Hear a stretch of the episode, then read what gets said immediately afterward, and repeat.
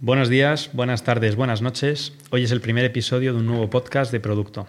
Soy Álvaro, CPO de Clevergy, y aquí a mi lado tenemos a Juan, responsable de Customer Success en Revenue. Muchas gracias Álvaro, eh, qué ganas de hablar de producto. Yo también, Juan. Empecemos.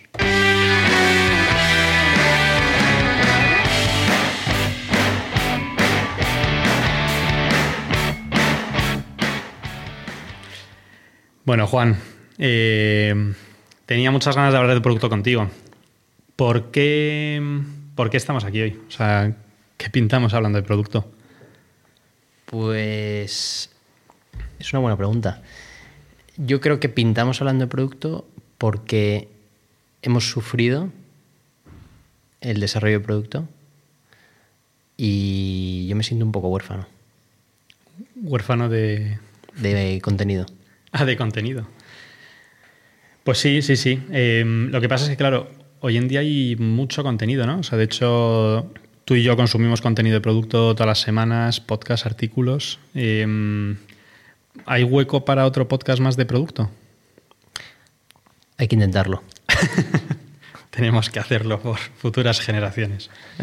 Em, tú, o sea, tú escuchas, ¿no? Sí. Tú escuchas, lees. ¿recomiendas, a, ¿Recomiendas a alguien? ¿Tienes a alguien en mente? A ver, yo, a mí lo que más me gusta es un podcast que se llama Masters of Scale, que no es estrictamente de producto, sino que te cuentan cómo han escalado empresas. Y ese es mi favorito, sin duda. ¿De dónde son? Eh, americanos. ¿Americanos? Sí. Todo en inglés. ¿Startups americanas? Eh, sí, sí, sí. Siempre americano. ¿Qué tipo de invitados, ¿qué tipo de invitados van? Eh, tienen diferentes perfiles y eso también es una de las cosas que me gusta, por eso digo que no es solo de producto. Eh, y es verdad que ahí sí que te cuentan un poco uh, etapas de, de, la empresa en las que han tenido que enfrentarse a algún reto o algo así. Qué bueno. O sea, te cuentan los problemas en vez de cómo se hace todo bien. Tampoco ¿no? tanto, ¿eh? No entran mucho en detalle, pero. vale, vale. Al vale. final, eh, piensa que al final han escalado y son empresas con éxito. Vale. Bueno, ya, claro. Entonces te han contado. Ya. Eh, qué bueno, qué bueno. A mí, o sea, yo soy muy recomendador de, del podcast de Lenny, que sé que es mojarse poco. Eh, trae a gente muy potente, pero yo creo que lo potente del podcast más que los invitados es él, que se lo prepara mucho, eh, hace mucha investigación de cuál es el perfil de, que tiene enfrente, ¿no? Y me gusta mucho que hace las preguntas complicadas, ¿no? A un experto en testing, pues le pregunta las miserias de testing, ¿no? O el otro día, por ejemplo, estaba el uno de los fundadores, por así decirlo, del frameworks del framework Jobs to be Done, que no uh -huh. sé si lo conoces, sí. y le estuvo preguntando un poco pues todas las críticas que hay en las redes de por qué el framework no sirve para nada, porque es muy idílico, y era muy interesante ver cómo, cómo ante comentarios un pelín agrios, pues el otro tenía margen para poder, bueno, para poder contar su historia, contar cómo, cómo se podía enfocar en positivo, ¿no? Y cómo que es lo que le pasa a muchos frameworks, ¿no? que se malinterpretan o se malusan y entonces caen en el framework es malo, no es que yo lo estuviese implementando mal. ¿no? Entonces esa a mí me gusta. Lo que pasa es que, bueno, yo un poco lo que veo es que esas conversaciones están siempre en, en inglés, ¿no? En Estados Unidos, mm. que, yo creo que hay una diferencia muy grande con España, que al final es, tienen otros presupuestos, tienen otro tipo de, talento, no digo que ni mejor ni peor, pero bueno, por lo general todo es mucho más a lo grande, ¿no? Y cuando intentas traerte lecciones de Estados Unidos a, España, pues empiezan yo creo que un poco las frustraciones de las que estabas hablando, ¿no? Vale, eh, hemos hablado de estos dos podcasts que nos gustan, pero eh, ¿qué pasa con los demás? Claro, yo creo que ese es el problema, ¿no? O sea, yo, yo de hecho tuve una época muy fuerte de audiolibros, eh, que de hecho para mí eran como podcast premiums, ¿no? Uh -huh. Porque el autor cobra por hacer un contenido de calidad y como me gustaba el formato de ponérmelos pues, en el gimnasio, en el coche, en momentos en los que no puedes leer, intenté dar el salto al, al podcast. Y fue muy frustrante. Fue muy frustrante sobre todo porque los mejores podcasts o los más oídos tenían siempre la misma musiquilla de lanzamos MVP, medimos, escalamos, todo va genial, eh, iteraciones cortas y eso me generaba muchísima frustración. Porque, es claro, mentira. Yo no sé si es mentira, pero eh, creo que hay distintas fases, ¿no? O sea, creo que está el product manager que acaba de empezar, ¿no? Que de hecho igual ni siquiera es product manager, es trabaja en un squad de Scrum o está de business analyst o yo qué sé, cualquiera de estos nombrajos que, que salen hoy en día y de repente se entera que, claro, que, puede crecer profesionalmente y quiere aprender más, ¿no? Y yo creo que está bien que se enseñen estos, estas bases, ¿no? Oye, entrega pequeño, estate cerca del cliente, todo eso es súper valioso. Pero llega un momento que la pregunta no es qué tengo que hacer, sino por qué lo que estoy haciendo está mal y cómo lo puedo, le puedo dar la vuelta a hacerlo bien, ¿no? Vale, un, una pregunta. ¿No, ¿No sientes que a veces es como que eres esclavo del framework y lo, cuando intentas reproducir lo que has leído o lo que te cuenta en el podcast de turno, te sientes, te sientes mal, te sientes inútil, te sientes que es imposible repetir esas dinámicas? Sí. La mayoría de las veces. ¿Hay veces, ¿Habrá alguna vez que sí? No, yo creo que te haces esclavo. Y yo creo que por eso también, cuanto, como, cuanto más maduras como profesional, ¿no? Como, como, profesional no solo en producto, ¿no? En producto, en customer success, en ventas, al final acabas haciéndote tus frameworks, ¿no? Porque conoces los Totalmente. principios fundamentales y, y, los sabes adaptar al terreno. Pero, pero el problema, uno de los problemas que tiene ahora mismo la profesión es intentar imponer el framework en vez de resolver el problema de verdad detrás. Que esto me ha quedado de, de libro de podcast malo, ¿eh? Pero, pero de todas formas, o sea, estamos hablando mucho de los frameworks y, seguro que tenemos tiempo para hablar de ello en el podcast, pero yo creo que no son solo los frameworks, ¿no? O sea, hay más cosas que, ya no pensando en producto, sino en una empresa de producto que, que se desvían, ¿no? Sí, sí. Eh, por ejemplo, eh, hay, a mí hay un tema que me parece súper interesante, que es eh, cómo se toman las decisiones desde el punto de vista de producto. ¿vale? En, en, el, en el, mundo que te cuentan, eh, tú no priorizas algo porque un cliente grande te lo haya pedido. Nunca. en el mundo que no te cuentan, en el mundo real, si el cliente más gordo de todos eh, te pide algo, lo haces seas quien seas. Sí. De hecho, a ver, yo creo que seas quien seas, no. Voy a poner el matiz. No, seas quien seas, digo, a nivel, seas la empresa que seas. Sí, sí, no, no, justo. Te iba a, poner el ejemplo. Eh, o sea, la semana pasada Indy entrevistó a los de Typeform. Vale. Muy buena la entrevista. Eh, y le hacen esta pregunta, ¿no? Dicen, Nike te llega, encima como habla Bernat, eh, te pone medio millón de euros encima de la mesa y le dices que no. Y, claro, no es cualquier empresa. Vale. Typeform te dice, yo no. Typeform hoy. Claro, Typeform hoy. Es a donde quería llegar. Vale. Entonces, yo creo que ese es otro problema también de, las, de, los, de los podcasts de producto, ¿no? Que solo tiene derecho a ir a un podcast de producto, el de Typeform, el de Airbnb, el de Spotify. Entonces, claro, tú que estás en tu startup empezando, ¿no? Intentas aplicar esas misma, esos mismos principios a tu día a día. Y te la pegas. Y te la pegas, pero, pero vamos. No, o, ves que es absolutamente imposible y por lo tanto tienes un sentimiento de soy un zoquete. Soy un zoquete, o sí, sí, o empieza la frustración, sí, sí, completamente. Yo quería, creo que abrir un poco la conversación porque Juan y yo nos conocemos desde hace 13 años, digo yo, ¿no? Desde que empezamos la carrera. Eso es. Algún año más tarde a lo mejor, pero, pero muchos años. Eh, yo conozco a Juan, o sea, sé, cómo ha vivido su evolución dentro del producto, ¿no? Y viceversa conmigo, pero creo que es interesante que nos conozcáis un poco más, ¿no? Entonces, eh, ¿tú, ¿tú cómo empezaste en producto? Porque, bueno, estudiamos los dos ingeniería y ahí no nos hablaban de estas cosas, ahí nos hablaban de vigas, cables... Y tensión. Y tensión. Y amperios. Mucha, tensión. Entonces, ¿tú cómo empezaste en producto? De casualidad. Eh, yo empecé en una startup que se llama Geolink. Entré de becario como QA analyst,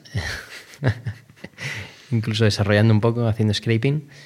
Em, lo que pasa es que no me gustaba mucho y en ese momento veía, veía que si tiraba por la línea de desarrollo que había aprendido por mi cuenta, eh, me iba a costar mucho comparándome con mis compañeros que eran muy cracks. Y surgió la oportunidad de meterme en el equipo de producto dentro de Geolink, que en ese momento solo lo formaba una persona. Y en ese momento hacíamos lo que podíamos, pero no teníamos ni idea de qué era producto. Realmente empezamos a aprender qué era producto cuando se incorporó el que fue luego, fue luego mi jefe, Rafa Pulido, que es muy crack, y él nos enseñó a hacer producto. Y estuve dos, tres años haciendo producto hasta que me pasé a Customer Success. Que es, que es donde, ¿Dónde estoy ahora? donde desempeñas ahora, ¿no? Sí. Eh, ya no en Geoblink. Ya no en Geolink desde hace un año y pico, en otra startup que montaron otros amigos que conocí en Geolink precisamente.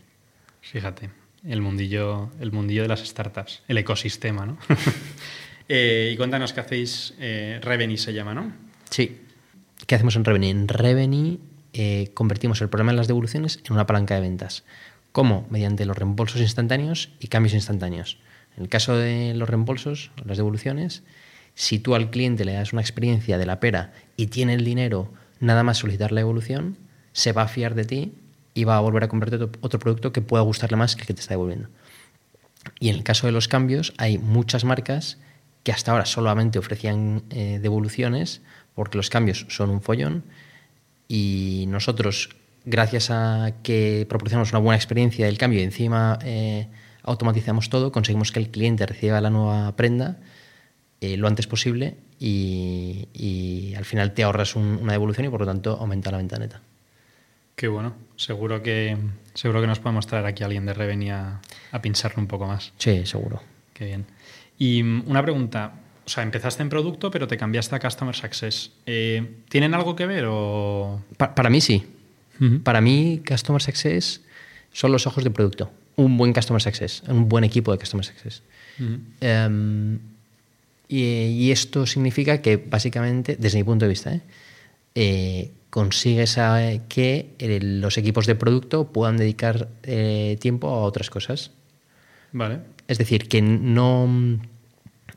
Digamos que producto puede estar pensando en los problemas, pero si tú uh, eres esos ojos de producto, eh, traes los problemas a la mesa, los que tú ves, los que tú a lo mejor no ves, pero si conoces bien a tus clientes, puedes pensar que pueden llegar a tener, porque evidentemente no se ciñe solo a resolver los problemas de hoy, sino a qué otros problemas puede haber o qué otras cosas puedo darles.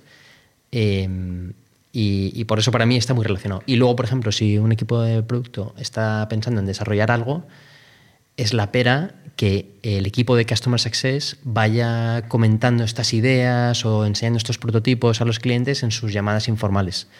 Eh, que eso es mucho mejor versus que el PM tenga que agendar una llamada eh, con la persona, enseñárselo y al final el CSM está ahí sin decir y hacer nada perdiendo el tiempo. Entonces creo que esa tarea la puede hacer el CSM. CSM, Customer Success Manager. Manager sí, perdón.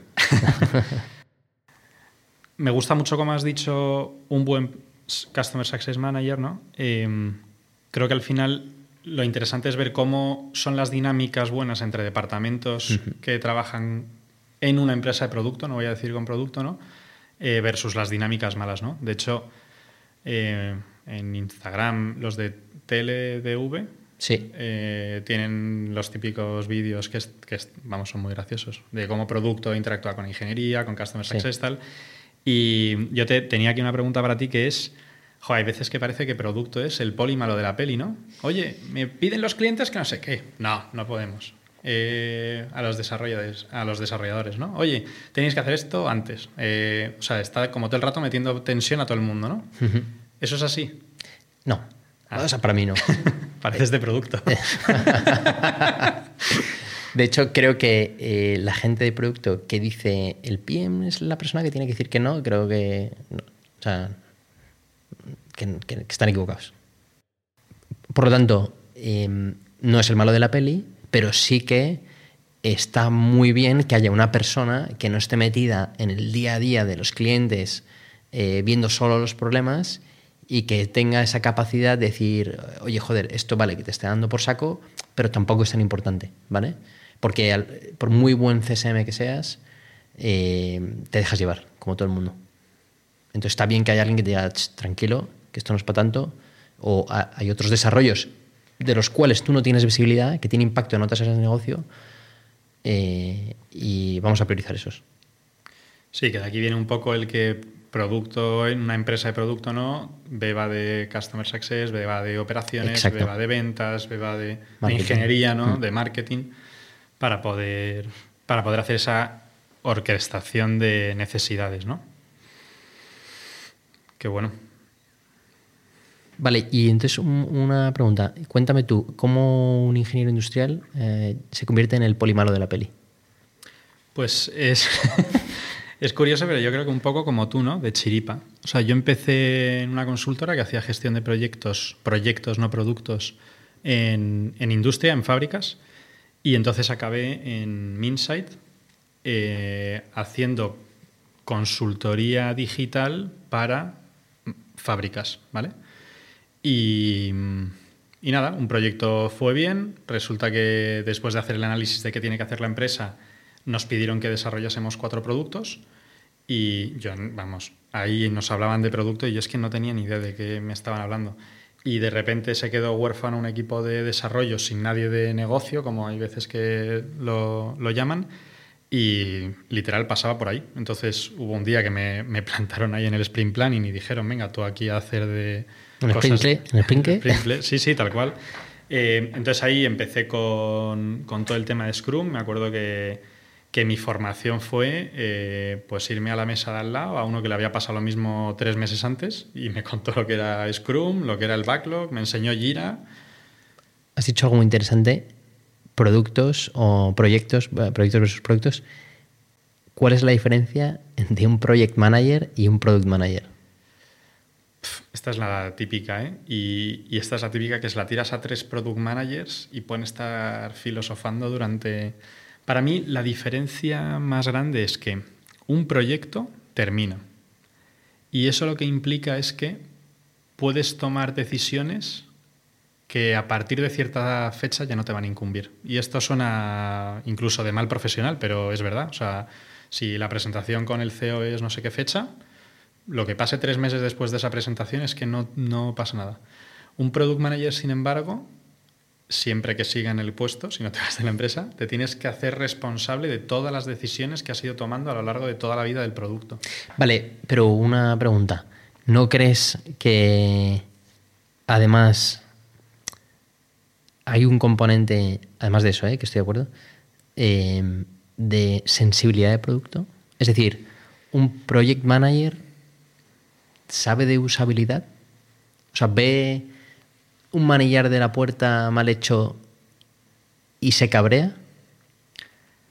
Un project manager, yo qué sé, puede ser. Si es un project manager que hace proyectos de usabilidad.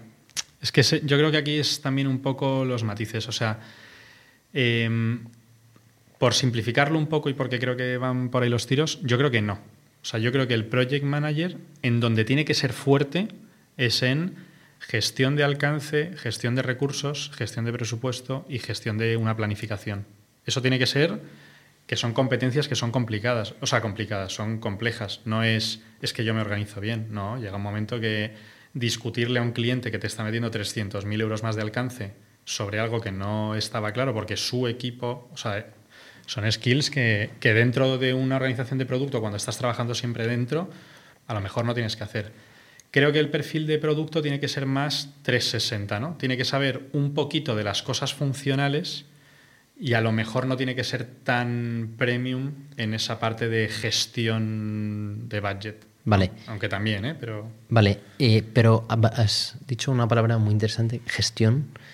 Es que de- desde mi punto de vista, estoy sesgando que te cagas, pero eh, es que para mí un product manager tiene una parte, tiene mucho de gestión, evidentemente, pero también hay algo que no es gestión, que es cuando se para a pensar una solución a un problema. Sí, o sea, súper buen punto y de hecho yo cada vez estoy más... La frase del product manager es el CEO del producto, cada vez estoy más en contra. O sea, el product manager es otra palabra que se está poniendo muy de moda, ¿no? Lo del individual contributor. O sea, el, el product manager es, es un soldado raso que tiene que hacer trabajo de remangarse y analizar datos, eh, hacer entrevistas, eh, mm, validar, o sea, validar es que eso también se queda otra palabra vaga, ¿no? Pero trabajar con ingeniería, eh, design, para sacar cosas, ¿no? O sea, su, su, output no es gestión, no es que otros trabajen, es entregar cosas, ¿no?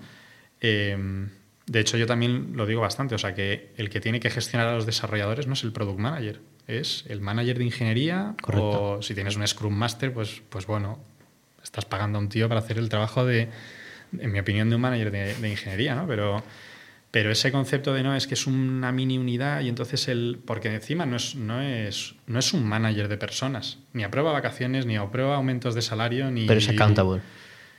Es accountable, pero debería ser accountable de los resultados, no, de los, no del trabajo. Del trabajo tiene que ser gente especialista, que hace una, una o sea, como product manager no técnico, ¿cómo puede ser accountable de que el código sea bueno o malo? No tiene ningún no, sentido. Desde luego. No tiene ningún sentido. Entonces, bueno. Así que sí, bueno, eh, volviendo un poco a la pregunta, eh, empecé eso, haciendo Scrum sin ningún tipo de formación. Eh, aprendí un montón y aprendí un montón un poco desde la ignorancia. O sea, yo me sentaba, me acuerdo que me sentaba con los desarrolladores y les decía, a ver, no tengo ni idea de qué es Docker, de qué es el cloud, de qué es no sé qué. Y yo les decía, yo entiendo que en algún lado hay un ordenador. Entonces, eso es una caja, a mí me explicas qué va dentro de esta caja y por qué necesitamos tres máquinas y, a base de joder, ponerle interés, es que al final si quieres aprender, pues, pues tienes que remangarte un poco. Tienes que ser curioso. Sí, tienes que ser curioso, que, creo que es lo que te hace también un poco buen, buen product manager, ¿no?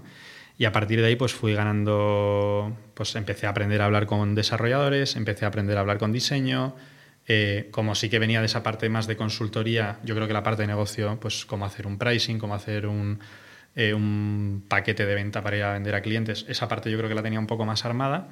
Eh, lo técnico, pues empecé a, a, construir. Es verdad que también el producto era muy técnico porque era una solución de mantenimiento predictivo para máquinas de inyección. O sea, sí, sí, era terrible. Cuando se lo contaba a mis abuelos, decían, cariño, ¿por qué no te hiciste banquero, sabes? O sea. Eh, pero bueno. Y una pregunta, ¿qué crees que te hace buen PM?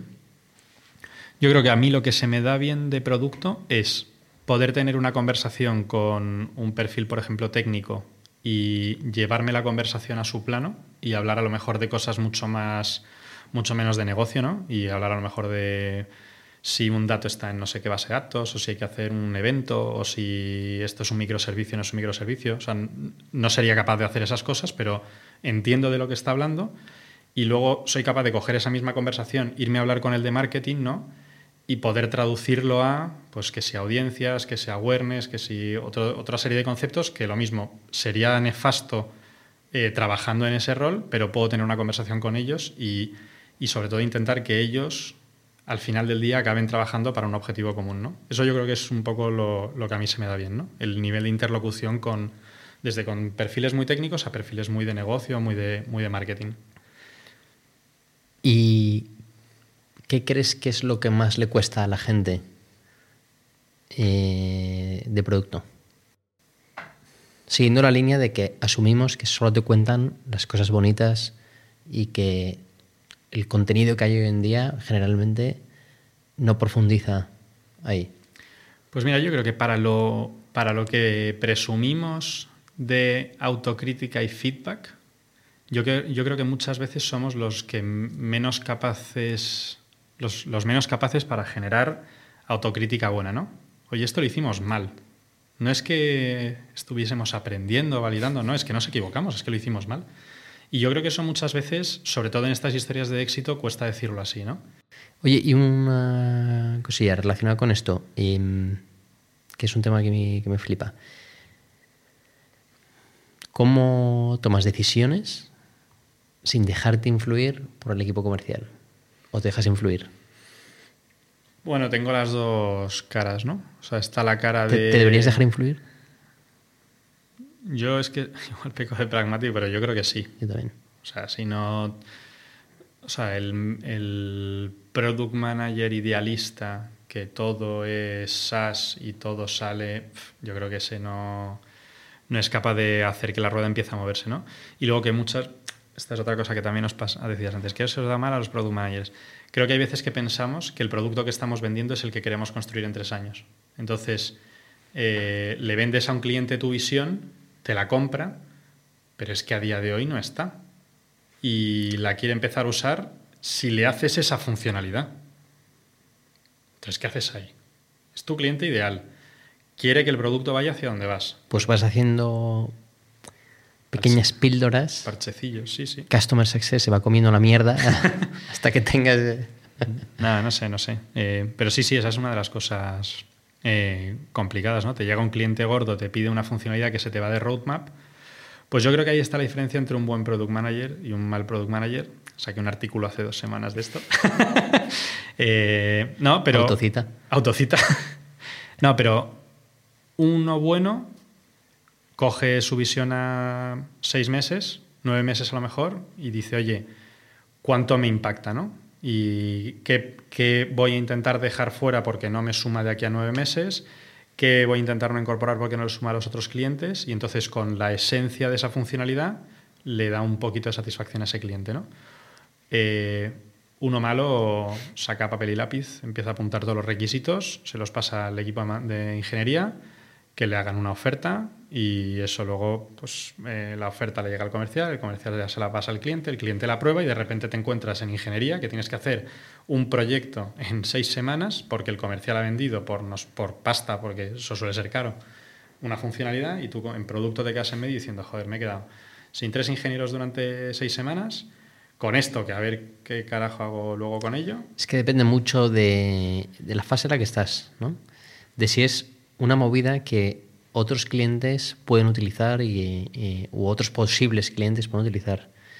De, de, cómo encaja con el resto del producto, si es una mega ñapa que es un pegote o no. Si... Del tipo de cliente. Tipo de cliente. El, el, los, los recursos que, que, requiere. A lo mejor requiere pocos recursos, pero es un ñapote que flipas. Uh -huh. Entonces tampoco te merece la pena. No, es, esa es, eso es lo, lo, complicado, ¿no? Yo, yo estoy contento con cómo lo hacemos a día de hoy en Cleverly. Eh, cuando hemos tenido la necesidad, que es cuando no tienes ningún cliente, mm, vendes tu alma al diablo, porque... Joder, porque es que no... O sea, ¿qué más validación del mercado que la única que tienes? Si el resto no te lo está cogiendo, ¿no? Yeah. Eh, y conforme que hemos ido cogiendo cartera de clientes, claro, cuando una cosa te la piden tres clientes, ya, ya no es de solo uno, ¿no? Y cuando, y cuando si te la pide solo uno, pues tienes a otros diez y pico que te están diciendo que no, ¿no? Entonces ahí como que la priorización se hace mucho más, yeah. mucho más clara. Eh, o sea, recientemente, por ejemplo, estamos empezando a ligarlo con cuántos SaaS va a traer, ¿no? Eh, nosotros cobramos por usuarios, entonces eh, un caso de uso muy fácil que tenemos es inversores eh, de solar. Si con este inversor traemos a tantos, a tantos usuarios nuevos a la plataforma, pues compite contra otro inversor que traemos la mitad de inversores, ¿no? Pues, o sea, la mitad de clientes. Pues priorizamos el inversor que tiene muchos, a lo mejor es solo para un cliente, pero si el total de esas que te trae es mucho más alto que el otro. Pero te expone más al riesgo. Eh, de un solo cliente, sí, claro prefiero 3.000 usuarios de 10 clientes, o sea, eh, 300 sí. de cada, que 3.000 de uno, claro, claro. Sí, sí, todo ese tipo de cosas las utilizamos ahora para priorizar, que yo creo que... ¿Y entonces cuál es nuestro objetivo? Yo creo que queremos crear un podcast que cuente más el, el camino que recorre un product manager desde que aprende cómo tiene que hacer las cosas hasta un punto en el cual igual todavía no las está haciendo bien, ¿no? Pero hablar de las dificultades, de cosas que, pues decíamos antes, eh, un roadmap. Joder, es que mi roadmap cambia cada tres meses, pero no es que cambie el contenido del roadmap, es que cambie el formato del roadmap cada tres meses.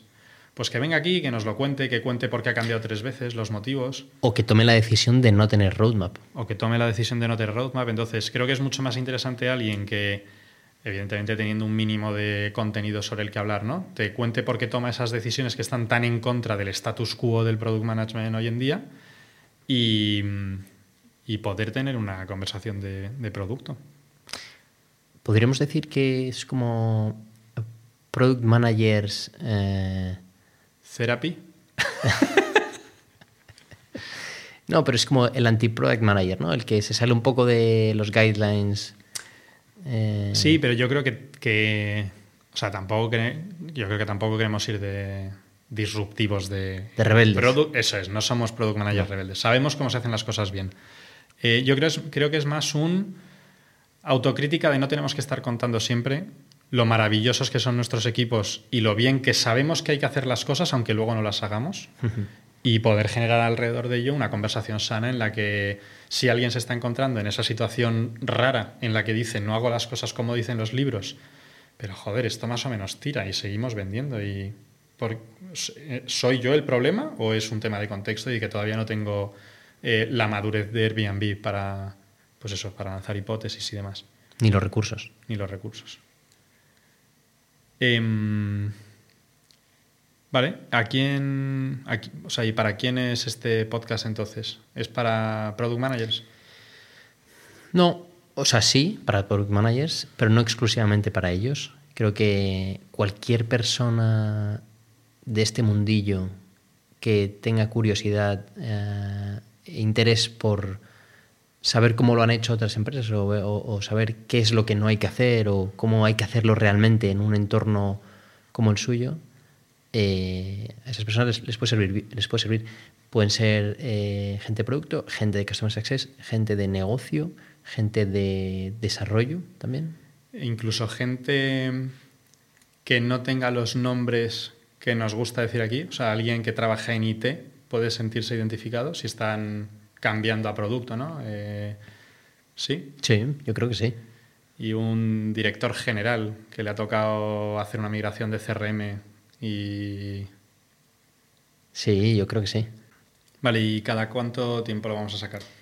La idea es sacarlo una vez al mes y siempre con alguien que tenga cosas que contarnos, eh, interesantes evidentemente, gente que se haya pegado con esto previamente, a la que ahora a lo mejor le puede ir bien o simplemente sigue haciendo lo mismo, pero ha, ha aprendido mucho, Eh, pero siempre alguien que tenga que aportar. Muy bien. Pues nada, si alguien está interesado, nos podéis contactar a través del link. Em, venga, y ahora una pregunta así un poquito de... Friki. Sí, de friki. ¿Cómo medimos el éxito, no? O sea, ¿cómo sabemos si el siguiente año tenemos que traer a 10 invitados más? Buena pregunta. De PM. Mira, yo, porque iba a decir, y si no lo hacemos, pues cancelamos el... No hay, no hay temporada 2. Pero yo creo que hay una que es muy cual- cualitativa, o sea que a lo mejor es un poco trampa, pero yo me iría contento si, si siete de las 10 entrevistas me aportan a mí profesionalmente. Si yo aprendo en esas siete entrevistas, a mí ya, aunque no me escuche nadie, a mí me sirve. Venga, ¿hay algo así un poquito más arriesgado? Y desde el punto de vista cuantitativo, Sí. una cifra de, de audiciones por No, episodio. Eso es un vanity metric, eso no. No, yo. eh, no lo sé. O sea, yo estaba pensando que si a mí me sirve, si conseguimos que haya, yo qué sé, 10, 20 personas que a esto les sirva, ¿no? Luego a saber cómo lo sí, pero ¿no? claro, es lo que te iba a decir. Hombre, podemos pedirles que nos escriban un mensajillo, ¿no? A mí este me ha gustado. Sí, pero no, va- no vale amigos. No, no, no. Si son amigos, vosotros no podéis, no podéis aprender. No, pero creo que, creo que hay veces que también este tipo de métricas, eh, o sea, quiero decir que esto no nos va la vida en ello. Entonces creo que es más un poco la ambición que tenemos de conseguir que el- luego medirlo. Bueno, y también como un experimento, ¿no? Hmm. Hombre, es que igual sí que nos llegan esos mensajes de a mí este me ha gustado, a mí este, anda, mira qué interesante esto. Joder, pues 20 de esos en un año no son pocos, ¿eh? Eh, No. Dos por podcast, Me parece una buena cifra. ¿sí? Sí. No, pero sobre todo me quedo con lo primero que has dicho. Si a mí me sirve, Ah. yo estoy contento. Venga, si estamos contentos, repetimos. Y lo otro ya para nota. Eh, pues muy bien, pues hasta aquí yo creo que el podcast de hoy. Mm, muchas gracias, Juan. Esta hora ha estado muy divertida. Eh, para los que nos estáis oyendo, estamos en Spotify, en Apple y en Substack. Eh, ¿Cómo nos podéis ayudar? Pues por supuesto si nos contáis que os ha gustado, que queréis oír, a quién queréis traer. Y por supuesto si has escuchado el podcast y te apetece venir y crees que tienes algo que aportar, pues eh, por favor nos escribes y estaremos encantados de, de tenerte aquí. Gracias también a Google for Startups que nos ha dejado el Creative Studio para grabarlo. Y con eso cerramos. Noza, dentro de un mes nos vemos. Hasta la vista.